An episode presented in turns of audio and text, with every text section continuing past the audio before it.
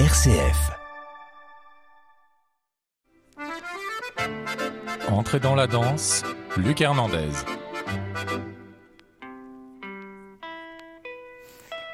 Bonsoir et bienvenue dans ce nouvel épisode d'Entrée dans la danse. On va sortir de la maison de la danse, mais je vais quand même remercier Jean-Paul Brunet de la maison de la danse qui m'aide à préparer cette émission. On va sortir du bâtiment pour aller en ville et faire danser la ville avec euh, vous, Julie Despris. Bonsoir Julie. Bonsoir Luc. Merci d'être avec euh, nous. C'est un projet très très beau qui s'appelle Sœur, qui va avoir lieu à Villeurbanne. Euh, on va en parler. On sortait déjà un peu de la maison de la danse le mois dernier avec le collectif AR qui démarrait sur scène mais qui sortait du bâtiment. Vous, vous allez beaucoup, beaucoup plus loin avec ce projet Sœur. Mais d'abord, je voulais parler de votre compagnie euh, des Prairies parce que vous êtes une chorégraphe qui n'avait pas commencé par la danse, si je me trompe pas. C'est plutôt le théâtre, mais vous, vous aviez peur ou vous vouliez pas mettre en scène des textes. Donc c'est un peu par défaut de théâtre, si j'ose dire, que vous êtes venu à la danse. Absolument, j'étais euh, en études théâtrales à l'université et euh, c'est vrai que j'étais assez impressionnée par les textes de théâtre et pas très à l'aise avec l'idée d'en donner une, euh, une lecture. Par contre, euh, j'étais très attirée par les lieux, par les corps, par les, les gens, mais n'ayant moi-même pas de pratique de danse et en fait étant assez loin de cette pratique-là, euh, quand on ne vient pas du milieu, qu'on ne connaît pas, c'est vrai que finalement les, les disciplines sont pas très poreuses, surtout quand on est jeune, enfin étudiant, hein, j'entends. Et donc, euh, je suis venue à la danse par les personnes que j'ai rencontrées, au fond, qui, eux, pratiquaient et qui m'ont ouvert sur cette, sur cette, euh, cette façon d'aborder les lieux, de, que le corps soit prédominant dans, dans les espaces. quoi. Le corps et donc les espaces et les bâtiments, parce que c'est on va en parler, mais c'est vraiment au cœur de votre travail de danser euh, in situ, c'est-à-dire de tenir compte des lieux mêmes, voire aussi d'associer les habitants, on en parlera, mais vraiment de, de danser en extérieur. Absolument, extérieur euh, à la scène en fait, parce que parfois c'est dans des lieux fermés, Ouais. mais c'est toujours euh, loin des plateaux. Euh, et là où je garde un peu une espèce d'identité de metteur en scène, c'est que c'est presque plus de la mise en scène de danse, si on peut dire, que de chorégraphie comme on l'entend, disons, communément, qui serait d'écrire la danse au sens d'écrire le mouvement. Sachant qu'effectivement, moi, j'ai pas cette technique-là, donc je m'appuie beaucoup sur euh, les propositions des danseurs qui, eux, ont, sont justement euh, forts de cette technique.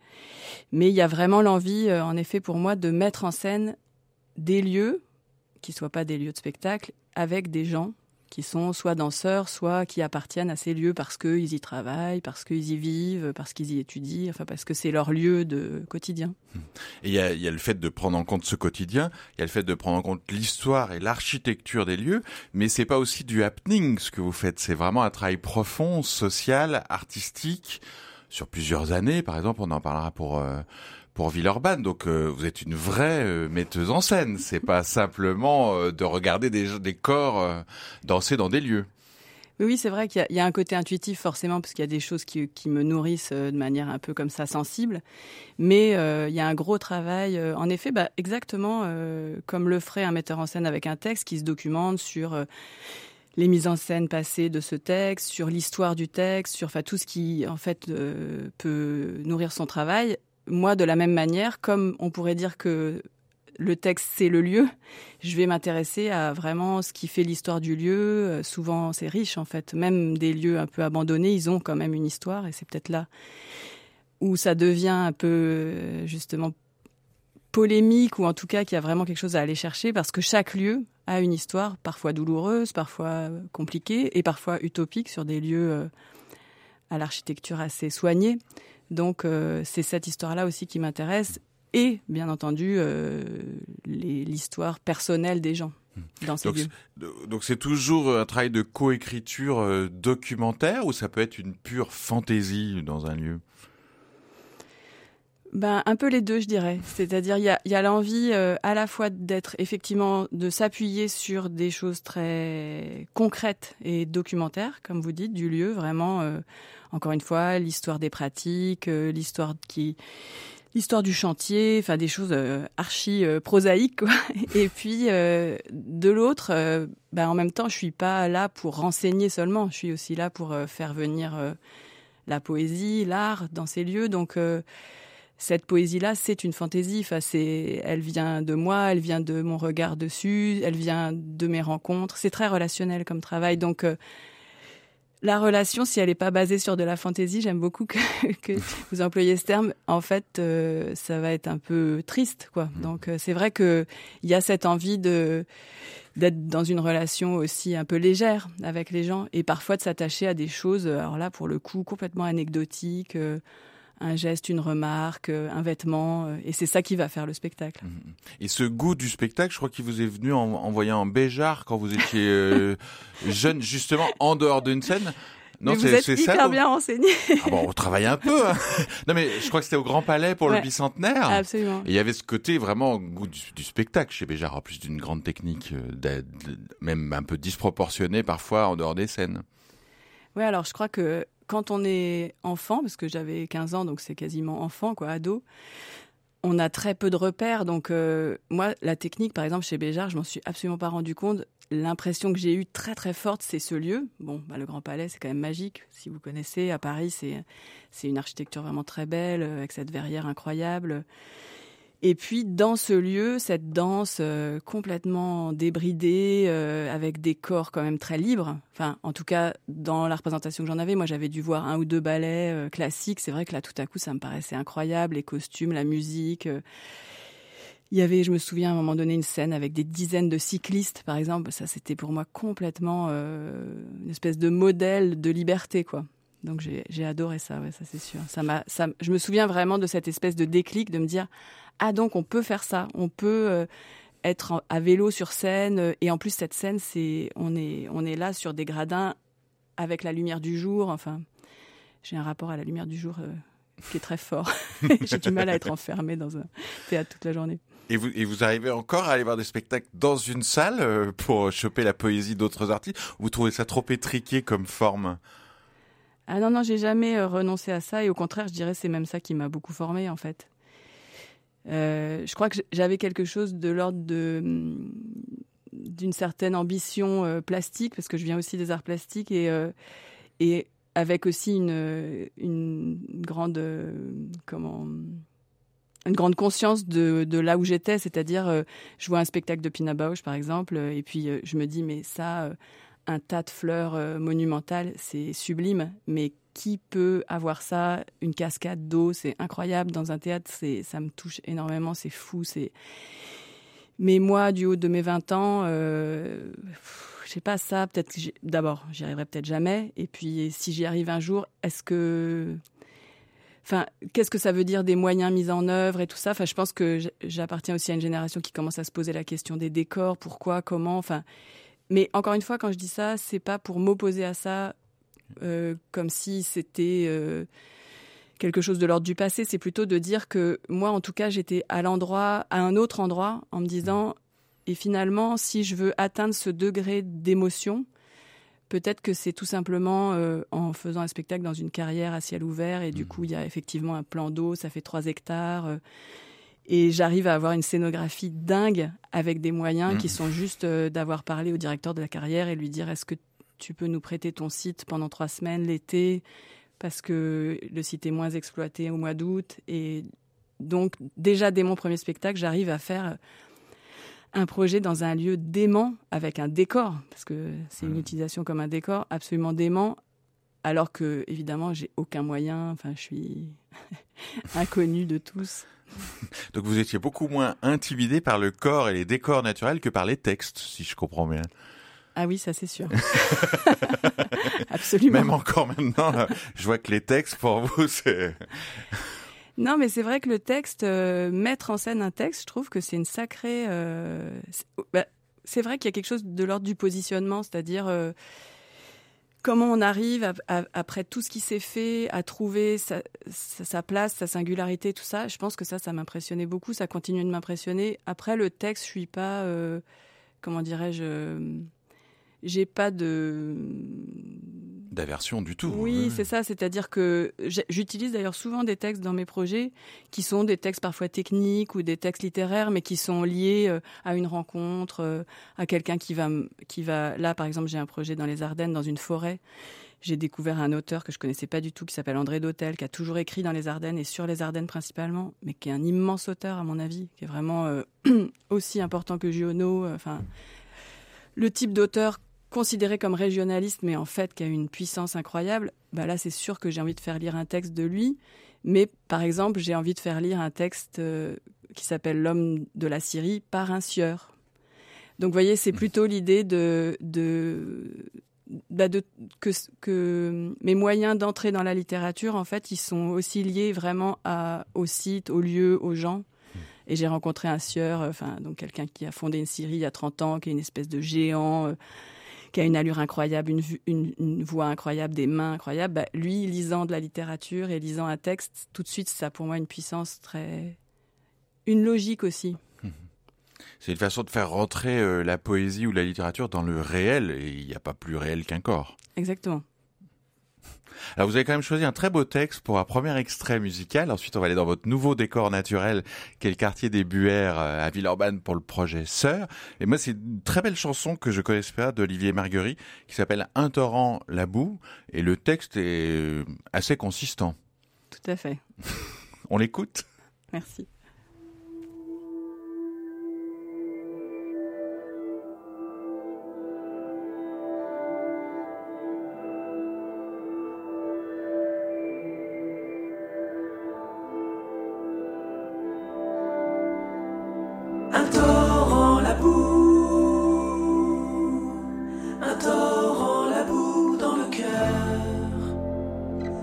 mon souffle est court quand j'ai peur.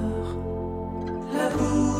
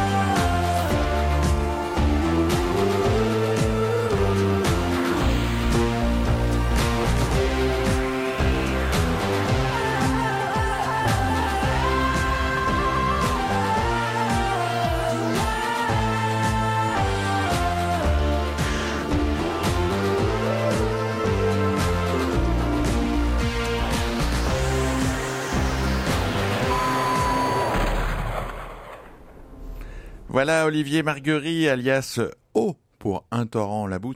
Très très beau texte et très belle musique aussi. Vous l'avez déjà vu en concert, je crois. Ouais, j'ai adoré. C'est vraiment un. Bah, c'est un performeur quoi. En concert, il, a quelque chose de très très fort. Et euh, bon, là, la chanson, c'est vrai. Euh, se, se, prêtait bien à l'actualité. oui, avec une, évocation subtile de la guerre. Mm, mm, mm. Vous pourriez utiliser une, une, musique comme ça dans les décors naturels, par exemple au, au quartier des Buères ou ailleurs, dans un projet? J'y avais pensé d'ailleurs parce que à un moment donné, je m'étais dit, il y aurait une idée drôle qui serait que les gens écoutent très souvent de la musique au casque quand ils sont dans les espaces publics. Et donc, euh, on sait à quel point ça conditionne euh, le regard qu'on porte sur les situations, sur le monde quotidien. Et je me disais, on pourrait imaginer un spectacle qui est une déambulation dans un lieu, bah, justement assez ordinaire. Et en fait, si on écoute, euh, si on choisit différentes bandes son pour ce parcours, au fond, ça colore de manière très forte euh, la façon dont on perçoit les choses de mmh. voilà même même les choses du quotidien en fait. Mmh. Et j'avais imaginé en effet peut-être faire ça, c'est-à-dire utiliser une bande son qui serait une bande son plus je sais pas baroque, une bande son euh, avec euh, justement la musique d'Olivier, une mmh. bande son enfin bon. Après techniquement, on avait essayé de le développer avec l'INSA parce que je travaille avec les étudiants ingénieurs de l'INSA et en fait c'était compliqué puis je pense qu'il y avait quelque chose de l'ordre de l'isolement qui moi me convient pas tout à fait. Donc euh, finalement, on l'a pas mis en œuvre. Mais c'est vrai que la question de la musique diffusée dans les espaces publics, elle se, elle se pose parce que quand on fait des projets comme les miens, au fond, diffuser de la musique au sens euh, faire en sorte que la musique prenne le pas sur l'environnement sonore euh, ordinaire, ça marche pas, je trouve. Mmh. Et donc, donc voilà, on a beau avoir des grosses enceintes, et encore, qu'est-ce que ça veut dire des grosses enceintes? Enfin, la, la, la ville est plus forte quoi. Donc mmh. euh, pour moi c'est plus quand j'utilise de la musique de la musique enregistrée, c'est plus par exemple, je sais pas, quelqu'un qui va arriver avec sa voiture avec la musique à fond dans sa voiture mmh. et qui va s'arrêter là et du coup ça devient la musique de la danse qui est en train de se produire. Pourquoi? Parce qu'en fait lui c'est le gardien du lieu et qu'en mmh. fait tous les jours il vient et il met sa musique pendant qu'on est en train de répéter et donc c'est lui qui choisit même la musique au fond de cette scène quoi. Ça ça me semble logique et ça me musique en action. Ouais voilà. Ou alors, de la même manière, quelqu'un qui, à sa fenêtre, mettrait la radio et simplement je lui dis est-ce que vous pouvez, pour le spectacle, la mettre un peu plus fort? Et du coup, c'est presque euh, le hasard si c'est telle ou telle musique, parce que lui, il écoute euh, Radio Nostalgie ou je sais pas quoi. Et du coup, c'est ce qui passe à ce moment-là. Donc, je me laisse guider par. Euh, voilà. Mais ça sera plus des. Voilà, des. Une espèce de, de situation fortuite qui devient mmh. un choix du spectacle. Mmh et pas l'idée de choisir une musique et de venir essayer de la diffuser tant bien que mal dans un lieu qui est pas fait pour ça, quoi. Alors là, euh, Julie Desprairies, par contre, votre spectacle n'est pas du tout fortuit. C'est pour les 30 ans de l'INSA, donc avec lequel vous travaillez depuis longtemps pour être dans cette étude à l'INSA. Ça s'appelle Sœur, donc au quartier des, Bruets, des Buères, pardon. C'est du 7 au 10 avril. Et alors d'abord, qui sont les sœurs de ce quartier? Eh ben, les sœurs, en fait, c'est une congrégation. Euh, le terrain s'appelle le terrain des sœurs parce que sur cet emplacement, il y avait une, euh, congrégation religieuse, euh, jusque très récemment, qui était propriétaire du terrain et euh, qui a en fait cédé le terrain à la ville pour pouvoir se construire un, EHPAD. Et donc, en fait, elles sont très présentes aussi dans l'histoire du quartier parce que ce qu'il faut savoir, c'est que les Buères, jusque en fait assez récemment, enfin, si on est à l'échelle du temps moderne, c'était rural. Donc c'était vraiment un tout, tout petit village, vraiment quelques maisons, deux fermes et cette, euh, cette euh, congrégation religieuse. Et ensuite, ça a été loti vraiment au moment de l'industrialisation de, de, Villeurbanne et puis des, grandes vagues d'immigration. Mais ça, c'est après-guerre, c'est vraiment très récent. Donc les sœurs, elles ont compté parce qu'elles étaient là, elles avaient toute une culture vivrière de l'espace, elles avaient un très très grand terrain avec des vergers, du maraîchage, etc. Et en fait, elles ont accueilli toutes ces populations immigrées venues travailler pour les industries villeurbanaises. Et donc elles ont été euh, très importantes dans, le, dans, bah, dans la vie sociale du quartier. Et alors vous, vous aviez déjà euh, mis en scène toujours pareil, dans le lieu, dans la ville, à deux pas, au quartier libéral en 2007. Est-ce que vous travaillez en chasse-neige, si j'ose dire, c'est-à-dire que vos, vos, vos, différentes implications dans le quartier s'amoncellent jusqu'au spectacle d'aujourd'hui, ou est-ce que c'est un spectacle euh, complètement détaché de votre travail précédent? Alors, pas n'avait pas lieu au Buer. Pas était une création pour le campus de l'INSA. Alors, par contre, euh, c'était en effet avec les mêmes interprètes, puisque, enfin, les mêmes. Une autre génération, mais c'était les, danseurs de la section danse-études déjà, puisque l'INSA a cette particularité, école d'ingénieurs, d'avoir une formation diplômante en danse. Donc, euh, c'est des ingénieurs danseurs, en fait. Et à l'époque, on m'avait demandé, donc 2007, de faire une création pour le campus. Et là, euh, j'ai eu envie, quand Delphine Savel, la responsable de la section, m'a proposé de faire une création pour les 30 ans de la section, j'ai eu envie bah, de sortir du campus, justement, et de les emmener, ces étudiants, dans un, dans un quartier qui finalement jouxte le campus, qui est vraiment tout près, mais qui pour eux est une façon de sortir aussi de cette espèce de bulle dans laquelle ils sont, où il y a tout, puisque les étudiants disent souvent qu'ils sortent très peu de, de la doigt, puisque en fait là-bas ils ont tout, ils ont euh, les restos, le, les, les, bah, les, cours bien sûr, mais aussi euh, les propositions culturelles, etc. Donc c'était une façon aussi de les emmener euh, dans un lieu à proximité et surtout de leur faire découvrir une portion de ville un peu délaissée, on pourrait dire, parce que c'est vraiment le long du périphérique, donc c'est vraiment les confins de Villeurbanne et qui fait l'objet d'un gros, gros projet, lourd projet de réhabilitation, de requalification. Donc pour ces jeunes gens qui vont être amenés à travailler sur le futur de la ville dans leur profession, pour certains, pas mal, est-ce qu'ils ont quelque chose de particulier à dire en tant que futur ingénieur danseur de cette ville en, en devenir, quoi? Et jusqu'à quel point euh, euh, vous impliquez les habitants? C'est-à-dire, est-ce que dans l'écriture, dans le quotidien, on en parlait, vous associez leur histoire, mais est-ce que par exemple ils peuvent danser? Est-ce que c'est interactif ou pas du tout? C'est réservé euh, à des étudiants danseurs?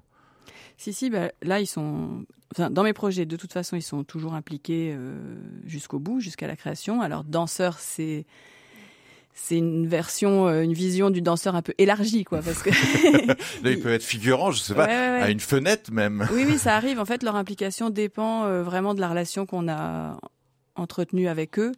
Là, par exemple, on est très proche de, de, de personnes qui tiennent le café de la rue du 8 mai, donc qui est le café principal du quartier, le café de la paix. Donc eux, ils vont pas danser dans le spectacle, mais enfin, ils sont très présents. Il y a une scène qui se passe dans le café. Euh, après, il y a un voisin, par exemple, qui joue de la cornemuse, donc ça, c'est une rencontre, et puis il danse pas à proprement parler, mais il fait vraiment partie de la mise en scène.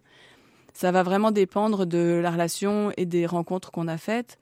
Le groupe de spectateurs, euh, qui seront au nombre de 60 environ par, euh, par parcours, parce qu'il y en a plusieurs sur les quatre jours, euh, sera guidé par des marcheurs qui sont en fait des personnes qui se retrouvent une fois par semaine pour marcher dans le quartier. Donc en fait, c'est eux qui deviennent les guides de mon public. Enfin, vous voyez, c'est c'est une implication aussi à l'endroit où sont ces gens. C'est-à-dire, mmh. c'est pas euh, tout à coup les faire devenir euh, autre chose que ce qu'ils sont. C'est plutôt utiliser leur euh, leur qualité mmh. pour mmh. pour servir mon, mon projet. Et ce sont des déambulations différentes d'un soir sur l'autre ou est-ce que c'est euh, le public peut venir euh, le 7 et le 8 par exemple et pas voir la même chose ou est-ce qu'il peut euh, revoir le même spectacle? Alors, comme vous le disiez tout à l'heure, c'est ça qui me distingue du happening, on pourrait dire, c'est que effectivement, c'est de la chorégraphie en ce sens que c'est écrit, mmh. donc c'est chaque représentation la même. Mmh. Après, euh, bah il y a l'impondérable d'un lieu qui bah, vit, ça qui euh, voilà, il y a les, il y a les passants, il y a il y a tout ce qui se produit autour qui va forcément donner des impressions, je pense, assez différentes d'une représentation à l'autre. Mais disons que l'écriture le, du projet, oui, de la mise en scène, est, est, vraiment la même à chaque fois. Ouais. Donc ce sera gratuit hein, pour tout le monde, mais il faut s'inscrire auprès de Jean-Paul Brunet qui m'aide à préparer cette émission. Il me fait les gros yeux, il juste à côté. Non, je plaisante, Jean-Paul. Vous pouvez vous inscrire auprès de la Maison de la Danse, mais ça sera une expérience évidemment euh, pas comme les autres et encore plus intense et éphémère qu'un spectacle fermé, puisqu'on aura euh, le jour et les habitants du quartier avec nous. Merci beaucoup, Julie Desprairies, d'être venue nous parler de Sœur, donc au quartier d'Ebuère à Villeurbanne. Et on se quitte avec un autre titre que vous avez choisi, que je connaissais, celui-là, California Dreaming des papas and mamas pour se mettre en jambe avant d'aller au quartier des Buères du 7 au 10 avril. Merci beaucoup. Merci Luc. Très belle fin de soirée à toutes et à tous.